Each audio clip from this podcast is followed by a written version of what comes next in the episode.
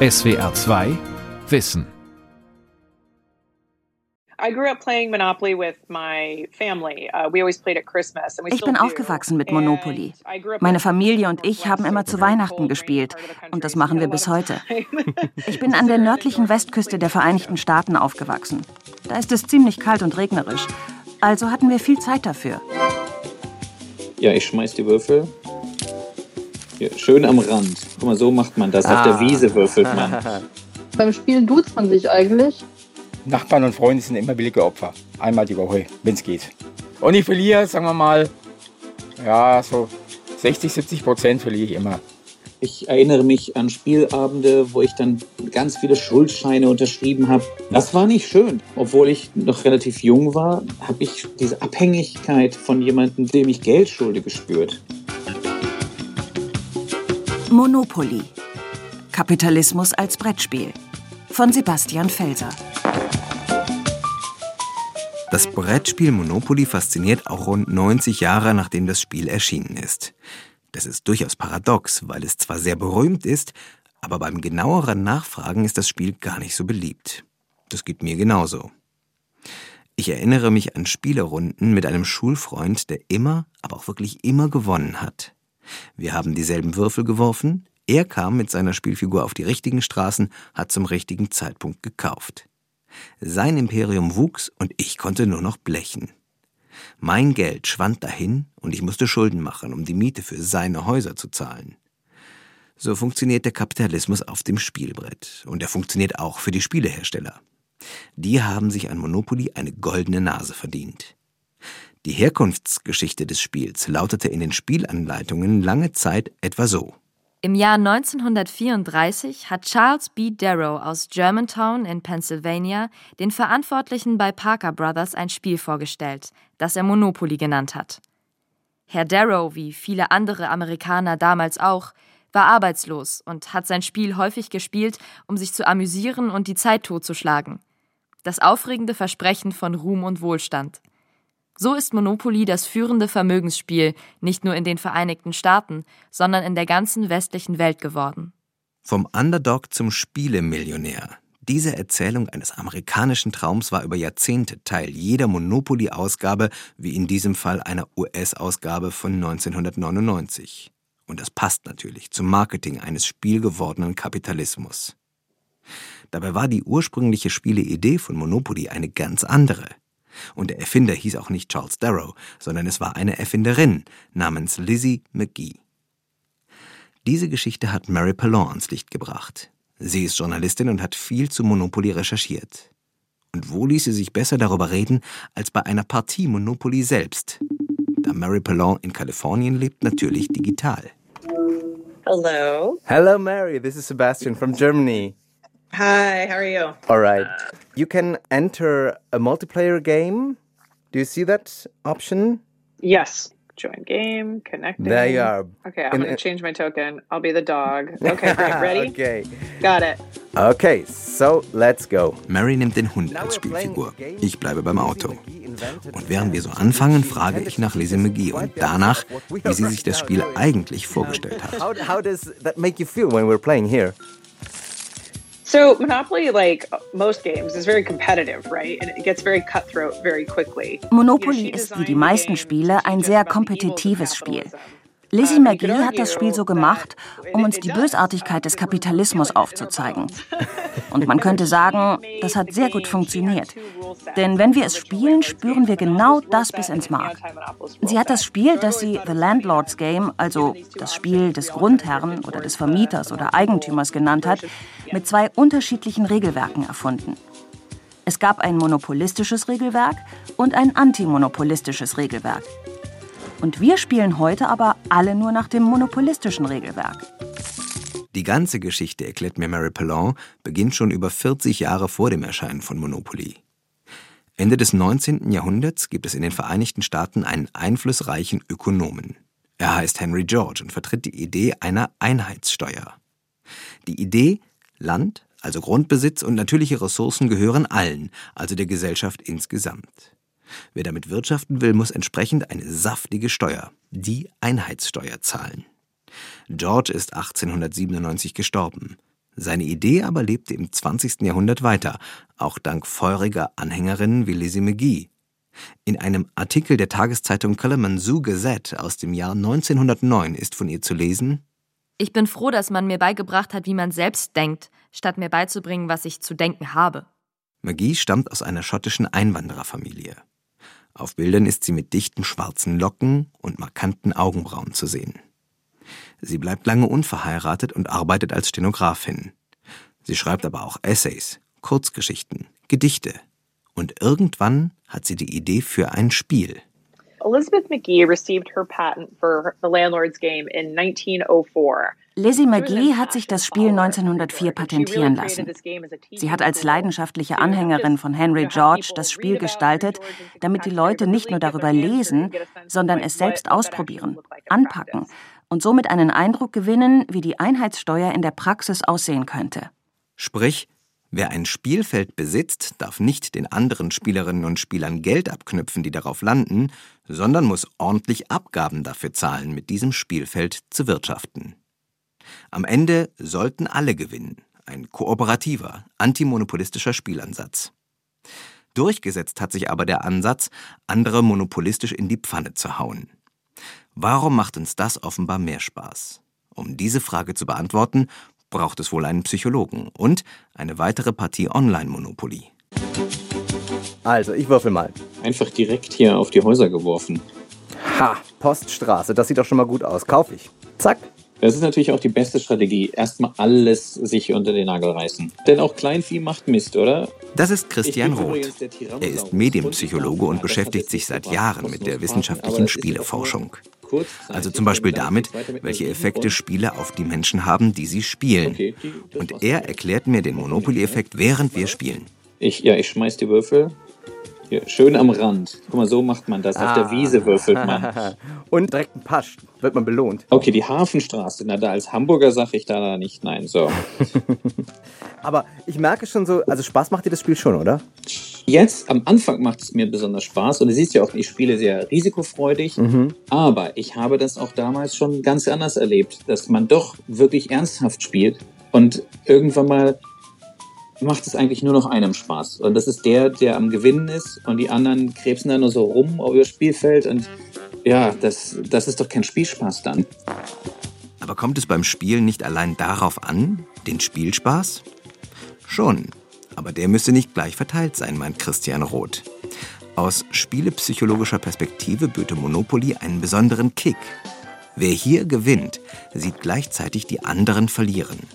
Des einen Gewinn ist eins zu eins der Verlust des anderen. Raubtierkapitalismus pur. Das gibt es bei so vielen anderen Spielen nicht. Bei Mensch ärgere dich nicht hat am Ende jeder ein paar Figuren im Häuschen. Und bei Mau Mau war es vielleicht eine knappe Entscheidung von ein oder zwei Karten. Bei Monopoly ist die Sache eindeutig. Es ist ja durchaus ein Glücksspiel. Und das ist für uns ganz interessant, denn wir wollen Erfolge auf unser eigenes Können zuschreiben und wir wollen Misserfolge auf Pech attribuieren. Das heißt, wenn es jetzt schiefgelaufen ist und ich muss dir Geld zahlen, dann waren die Würfel dran schuld. Wenn du aber jetzt auf meine tolle Kette da kommst mit den Hotels, dann war das meine tolle Strategie, die mir so viel Geld einbringt. Ja. Und dann fühle ich mich kompetent und du musst es auch noch zugeben. Weißt du, das ist ein interessanter Moment. Ja, und ich verfluche nämlich gerade die Würfel, weil ich mir denke, warum landest du eigentlich nie auf diesen verkackten roten Straßen, wo ich diese teuren Häuser hingestellt habe? Das, Das ist doch stimmt. gemein. Ich habe richtig Glück momentan. Also jetzt hast du auch nur 43 und ich habe 600 und schon bist du auf dem Wasserwerk. Pleite. Verdammt. Es gibt äh, Spielertypen und in der Spielewissenschaft, da gab es eine Spielertyp-Einordnung von längerer Zeit her. Bartels heißt der. Und der hat Typen eingeordnet, ob sie mehr sozial sind, Socializer, also die spielen, um auch einfach mit anderen eine gute Zeit zu haben. Oder dann welche, die auf Achievements aus sind, die, die was wirklich erreichen wollen, also viel Geld anhäufen. Aber da gibt's dann auch die sogenannten Killer. Und das ist schon ein ziemlich harter Begriff, oder? Wenn man sagt, du bist der Killer-Spieltyp. Aber die freuen sich ungemein, wenn sie den anderen da irgendwie sowas reinwirken können oder wenn sie einfach erfolgreich sind und sehen, ja, die anderen ärgern sich. Das ist sehr interessant. Und ironisch ist, dass die Erfinderin, die das entwickelt hat, das Spiel mit, mit anderen zusammen übers Ohr gehauen wurde.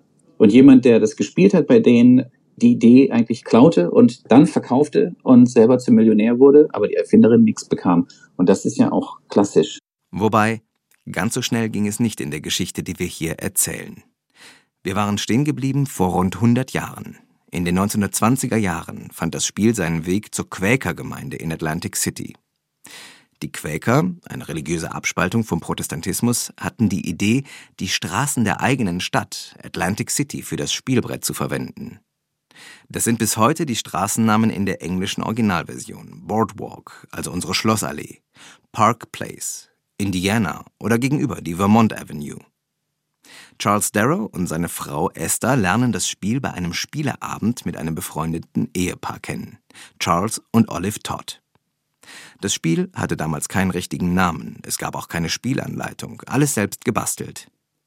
Charles Darrow erkennt seine Chance und bittet die Todds, die Spielregeln aufzuschreiben. Er bittet den Zeichner Franklin Alexander, ein professionelles Spielbrett zu gestalten. Dann verkauft er die Idee an Parker Brothers, wo er behauptet, das Spiel selbst erfunden zu haben. Das bekommt auch Lizzie McGee mit und ist natürlich nicht begeistert. Zunächst sah es für die eigentliche Erfinderin in dem Streit gar nicht schlecht aus. Schließlich hatte sie ja ein Patent auf das Spiel, sagt Mary Pallot. Lizzie McGee sieht dieses Spiel und liest darauf, dass Charles Darrow der Autor sein soll. Also ruft sie Journalisten vom Washington Evening Star und von der Washington Post an, gibt Interviews und sagt, ich habe dieses Spiel entwickelt. Hier ist mein Spielplan, hier ist mein Patent daran. Also schlägt Parker Brothers ihr ein Geschäft vor, bei dem der Konzern die Rechte an ihrem Spiel kauft. Damit verbannen sie sie in die Fußnoten dieser Geschichte und erzählen einfach ihre Version der Geschichte von Charles Darrow weiter. Lizzie McGee verkauft die Rechte am Landlords Game für 500 Dollar an Parker Brothers. Das würde heute etwa einer Summe von 25.000 Dollar entsprechen. Das Unternehmen verspricht ihr, es genau so herauszubringen, wie sie es sich vorgestellt hat, als Landlords Game. Aber das Spiel wird vom Hersteller kaum beworben. Und Monopoly ist schon so erfolgreich, dass das Landlords Game sang- und klanglos untergeht. Oh, oh, sie hätte sich einen Anwalt nehmen sollen, sagen die Leute oft. Das ist eine Einstellung, die wir heute im 21. Jahrhundert dazu haben. Aber kurz gesagt, wir wissen einfach nicht, was genau Lizzie McGee damals dazu gebracht hat, dem Geschäft mit Parker Brothers zuzustimmen. Interessant sind aber ihre Angaben bei der US-Volkszählung von 1940, eine der letzten Spuren ihres Lebens, denn 1948 ist sie gestorben. Von all den Dingen, die sie so getan hat im Laufe ihres Lebens, Theater, Schuldienst, Literatur, hat sie Spieleerfinderin als Beruf angegeben. Das scheint also ein bedeutender Teil ihrer Identität gewesen zu sein. Sie hat aber auch ihr Einkommen beziffert. Und das war null. Zwei Tage nachdem sie die Rechte für ihr Spiel verkauft hatte, schrieb Lise McGee einen Brief an das von ihr erfundene Brettspiel. Darin heißt es, ein bisschen theatralisch, Erst als der große Spielekönig George S. Parker selbst uns die Ehre erwiesen hat, dich auszuerwählen, hat er damit die Gelegenheit eröffnet, dich einer größeren Öffentlichkeit zugänglich zu machen, als ich das je gekonnt hätte. Leb wohl, mein geliebtes Geisteskind. Denk daran, die Welt hat große Erwartungen an dich. Magie hat offenbar gehofft, dass der große Spielekönig tatsächlich ihr Spiel kauft. Was Parker aber eigentlich gekauft hat, war das Monopol auf Monopoly. Eine Investition, die sich gelohnt hat. Wer sehen möchte, was Parker Brothers und Hasbro, die Firma, die in den 90er Jahren Parker aufgekauft hat, aus diesem Monopol gemacht haben, muss ins deutsche Spielearchiv. Das leitet Christine Lumme. Sie hat in ihrer Sammlung rund 200 Ausgaben von Monopoly und führt stolz durch die langen Regalreihen in dem prachtvollen Gebäude, wo früher die Stadtbibliothek Nürnberg ihr Archiv hatte. Eigentlich die richtige Etage sein. Ja, wir haben ja zum Beispiel die Fußballedition, ganz, ganz wichtig.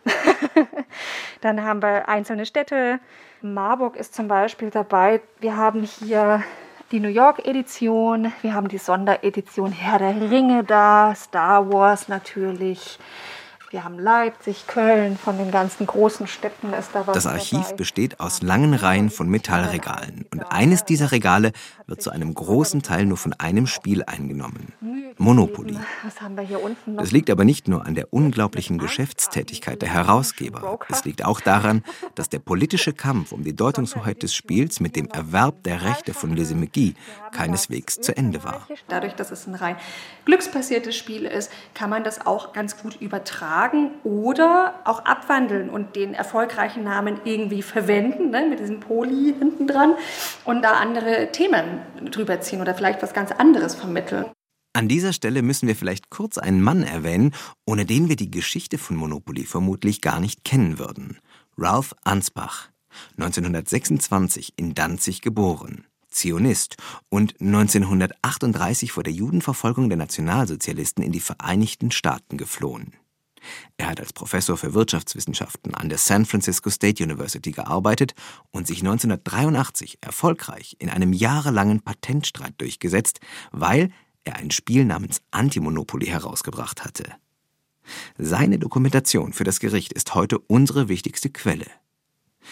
Die juristische Niederlage für das Unternehmen hat aber noch einen Effekt. Die Freigabe der Schlusssilbe Poly. Denn anders als zuvor gibt es danach allenfalls noch Klagen gegen reine Plagiate, aber nicht mehr gegen Monopoly-Derivate. Christine Lumme hat ein Exemplar aus dem Archiv in ihr Büro bringen lassen. Provopolie, wem gehört die Stadt? So ein länglicher Spielekarton, der sieht jetzt gar nicht so klassisch aus, ist von einem Kleinstverlag, Horatio heißt der, und ist in den 70er Jahren erschienen und nutzt diesen bekannten Namen Monopoly, um zu provozieren, Provopoly. Dieses Spiel bezieht sich auf die Umbrüche der 68er Jahre. Also es gibt in diesem Spiel dann eine rote und eine blaue Gruppe. Die blaue Gruppe möchte das System, so wie es existiert, erhalten. Die rote Gruppe möchte Umstürze und möchte das Ganze über Demonstrationen, Blockaden, auch Attentate kommen drinne vor. Ja, entsprechend das System stürzen und verändern und steht drauf, indiziert Abgabe an Jugendliche unter 18 Jahren verboten. Zwei Ausrufezeichen. Solche Editionen sind natürlich interessant, aber diese Spielvarianten sind in den rund 90 Jahren, seit Monopoly, wie wir es kennen, im Handel ist, immer eine Randerscheinung. Der Mainstream klingt anders. Können Sie vielleicht kurz mal, mal drücken? Ja, mit Soundausgabe, ne? Das gehört dann wohl dazu. Absolut. Super Mario. Genau. Wir als Spielerarchiv bewahren natürlich Spielgeschichte und Zeitgeist und da ist sowas hier, also eine Monopoly-Version mit Super Mario als Thema, eine ganz interessante Sache für unser Archiv, weil man hier einfach dieses Zusammenspiel sieht von analog und digital, was sich miteinander verbindet, also diese digitale Fankultur, die sich dann in diesem etablierten Brettspiel wiederfindet. Und so wie die digitale Kultur auf das Brettspiel eingewirkt hat, geht das natürlich auch umgekehrt. Das Brettspiel ist längst im Internet angekommen. Geht gerade los. Digga. Direkt, erste Runde, direkt dickes Ding gekauft. Junge. Kevin? Ich werde das gewinnen heute. Ich habe mir vorgenommen, heute zu gewinnen. Hier spielen fünf professionelle YouTuber miteinander Online-Monopoly. Das gut zweistündige Video haben sie Anfang 2021 auf dem Kanal Papa Platt Gaming hochgeladen. Sprich, gut zwei Stunden konnten Zuschauerinnen und Zuschauer den Fünfen live beim Monopoly-Zocken zugucken. Der Publikumschat zeigt, dass das auch viele getan haben und die Zahl der späteren Abrufe spricht für anhaltendes Interesse. Über 650.000 binnen eines knappen Jahres. Meistens stehen in den zahllosen Spielestreams Ego-Shooter oder andere grafisch aufwendige Spiele im Zentrum. Aber die YouTuber haben offenbar auch ihren Spaß an Monopoly. Zumindest erleben sie den gleichen Nervenkitzel wie die Offline-Spieler. Oh nee, das fängt ja schon mal super an. Oh nee, Toni, Alter, verpiss dich von meiner Straße. Je länger ich suche, desto mehr Wandlungen dieses alten Spiels Monopoly begegnen mir. Jede ein kleiner Spiegel ihrer Zeit, und ich kann nur noch staunen. Der Kommerz rund um das Kapitalismusspiel ist einfach grenzenlos. Immer neue Editionen, geschickt kombiniert mit anderen Fanwelten wie Star Wars, Harry Potter, Herr der Ringe, Super Mario. Das Online-Spiel und natürlich auch Apps fürs mobile Gaming. Kaum ein Ort zeigt das alles eindrücklicher als eine Wohnung im fränkischen Schwabach. So, wir müssen leider bis nach ganz nach oben. Das macht nichts. Wir wohnen auch direkt unterm Dach. Hier wohnt Heiko Derr. Seine Wohnung hat mit dem, was die meisten von uns als Wohnung bezeichnen würden, wenig zu tun. Sie ähnelt einem Museum. Heiko Derr hat alles, aber auch wirklich jeden freien Winkel seiner Wohnung seinen Sammlungen gewidmet. Größtenteils Monopoly. Er hat definitiv eine extreme Sammelleidenschaft. Meiner Mutter zu viel. Aber meine Mutter wohnt ja nicht hier, ne? Richtig. Genau, okay. Und dann geht's ins Allerheiligste. So. Da gibt's äh, ja einiges. Also, dann zeige ich Ihnen gleich mal das erste Ungewöhnliche. In Heiko Ders Schlafzimmer gibt es nur einen schmalen Gang, der zum Bett führt. Alles andere ist penibel zugestellt. Ein bisschen wie bei Tetris, mit Monopoly. Er besitzt rund 420 Editionen und massenweise Monopoly Merchandise. Obwohl seine Wohnung schon kaum mehr Platz bietet, auch nur für eine Handvoll neuer Spielekartons. Bedarf für weitere Editionen hätte er schon. Es gibt wirklich, also bestimmt mehr als 100.000. Weil es gibt schon einen, der hat schon 116.000 zu Hause. Der ist weltweit, glaube ich, der führende, wenn man nicht alles täuscht. Der sitzt in Vietnam. Ne? Also das ist schon echt krass. Weil das hört nie auf. Und in den Staaten kommen immer pro Jahr so 40 bis 60 neue raus. Im Oktober 2021 ist eine Edition zum populären Ego-Shooter Fortnite erschienen, aber auch eine mit den beliebtesten Bösewichten aus Disney-Filmen. Auch wenn Heiko Dern nicht alle Monopoly-Editionen kaufen kann, wie er es gerne möchte, der Monopoly-Sammler hat eine ganz gute Alternative gefunden. Und ich mache auch eigene Monopolies. Eigene? Ja, also hier zum Beispiel, wenn Sie sehen, ein Monopoly, wo man Monopolies kaufen kann. Ein Monopoly, bei dem man Monopolies kaufen kann. Ja, ganz genau. Und sind das alles Ausgaben, die Sie auch haben oder sind das Äh, die, die Sie nein, sich es sind wünschen? noch ein paar dabei, die wünsche ich mir, aber die habe ich eben noch nicht. So ist Heiko Dern vom Monopoly-Sammler zum Monopoly-Entwickler geworden. Er schwört dabei auf das, was für ihn die Originalrezeptur ist, die Version von Hasbro bzw. von Parker Brothers, natürlich offline statt online. Online habe ich noch nicht gespielt. Nur im Offline. Wer 420 Offline-Editionen hat, braucht keine Online-Edition, oder? Ja, ganz genau. In diesem Punkt ist sich Heiko Dern einig mit anderen Leuten aus der Fanszene, aber auch mit denen, die Brettspiele entwickeln. Sie brauchen das persönliche Feedback und sind gegenüber Online-Spielen eher skeptisch. Ja, auf jeden Fall. Das war jetzt auch in der Pandemie tatsächlich schwierig, weil man ja Spiele wirklich ausgiebig testen muss, bevor man sie an den Verlag bringen kann. Es fehlen ganz wichtige Komponenten von Spielen, so gerade was den psychologischen Teil betrifft, dass man die Leute am Tisch einmal beobachten kann, ist super wichtig. Weil man dann genau sieht, wer hat Spaß, wer schaltet gerade innerlich schon ab, wer würde sich wünschen, dass er lieber was anderes macht. Katrin Abfalter ist Spieleentwicklerin und lebt in Berlin. Und auch Psychologe Christian Roth kann gut verstehen, wenn viele Leute ein Brettspiel wie Monopoly lieber off als online spielen. Was beim Spielen natürlich ganz wunderbar ist, ist dieses Gefühl der sozialen Zugehörigkeit und man ist eine Gruppe und man weiß auch, es ist nur ein Spiel, also dass das Spiel eigentlich als gemeinsames Erlebnis gesehen wird. Und auch Geschichten, die man dadurch ja zusammen erlebt und die man sich dann auch vielleicht noch erzählt, so wie ich jetzt die Geschichte erzählt habe mit dem Erlebnis, der Freund so gut war und ich dann die Schuldscheine unterschrieben habe, das werde ich ja wahrscheinlich nicht mehr vergessen mein Leben lang. Das war dann eine soziale Erfahrung und bei den meisten Spielen ist es so, dass man das auch in positiver Erinnerung hat oder drüber lacht. Bei Monopoly so das- bedingt. Bei Monopoly kann das eben schiefgehen, ja. Hier setzt auch die Kritik der Spieleentwicklerin Katrin Abfalter an. Für sie ist das Spielkonzept von Monopoly veraltet. Aus heutiger Sicht hat es eigentlich nichts von dem, was man sich von einem Spiel irgendwie erwartet. Es ist einfach, wie gesagt, sehr glücksabhängig. Man muss immer warten, bis die anderen dran waren. Also allein so eine lange Wartezeit ist heute eigentlich nicht gern gesehen bei Spielen. Und naja, es ist ja wirklich so, also das war ja quasi der Plan dahinter auch, dass man sieht, wie einer immer reicher wird und alle anderen immer ärmer. Aber das macht natürlich auch für die, die nicht zu den Gewinnern gehören, einfach wenig Spaß, nur noch vor sich hin zu verlieren, teilweise stundenlang, weil das Spiel kann ja wirklich sehr lange dauern. Und trotzdem, Monopoly bleibt auch nach rund 90 Jahren eine Gelddruckmaschine, sonst gäbe es nicht die abertausenden Editionen, von denen Sammler wie Heiko Dell träumen. Hardcore-Fans, die jede Woche Monopoly spielen. Ja, ich wundere mich auch drüber, ehrlich gesagt. ich habe mich das auch schon gefragt, aber also wenn ich diese Antwort bekomme, dass man das spielt, weil man es gerne spielt, dann sind das immer Leute, die einem quasi kein zweites Spiel nennen können. Ich habe eher den Eindruck, dass das Menschen sind, an denen die Spielewelt quasi vorbeigegangen ist. Leider. Finde ich auch sehr schade. Ein echter Monopoly-Fan würde da natürlich widersprechen. Ich finde das ein super Spiel. Ich bin froh, dass man sowas gefunden hat.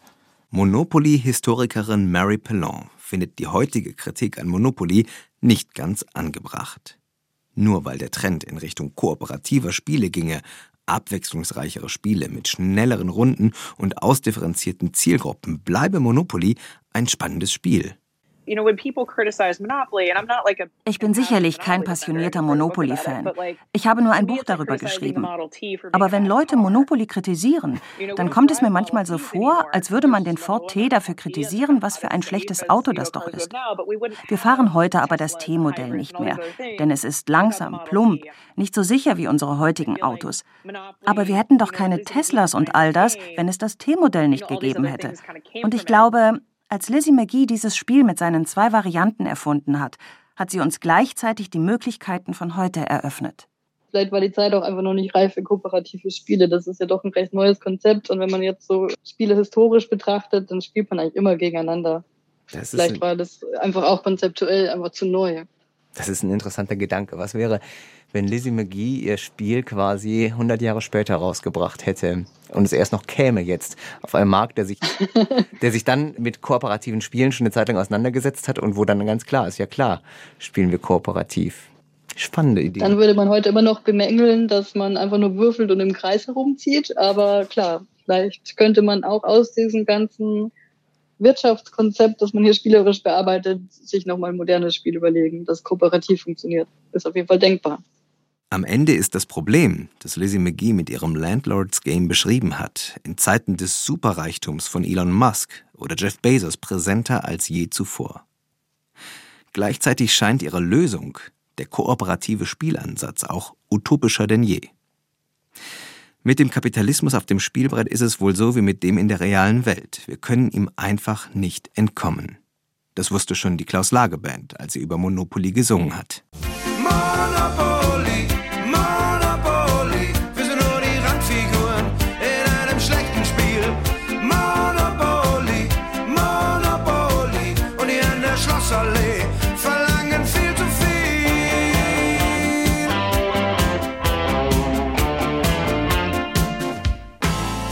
SWR 2 Wissen.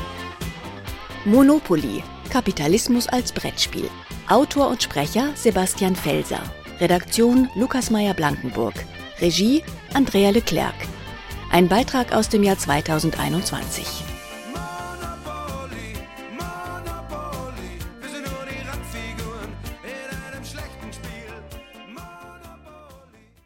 Das SWR Podcast Festival.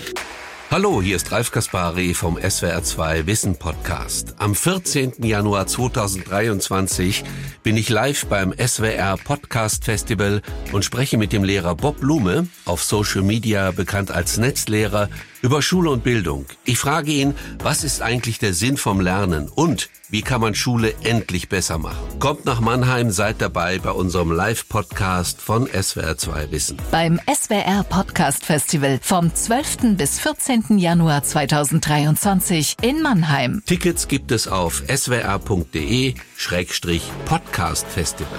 SWR 2 Kultur neu entdecken.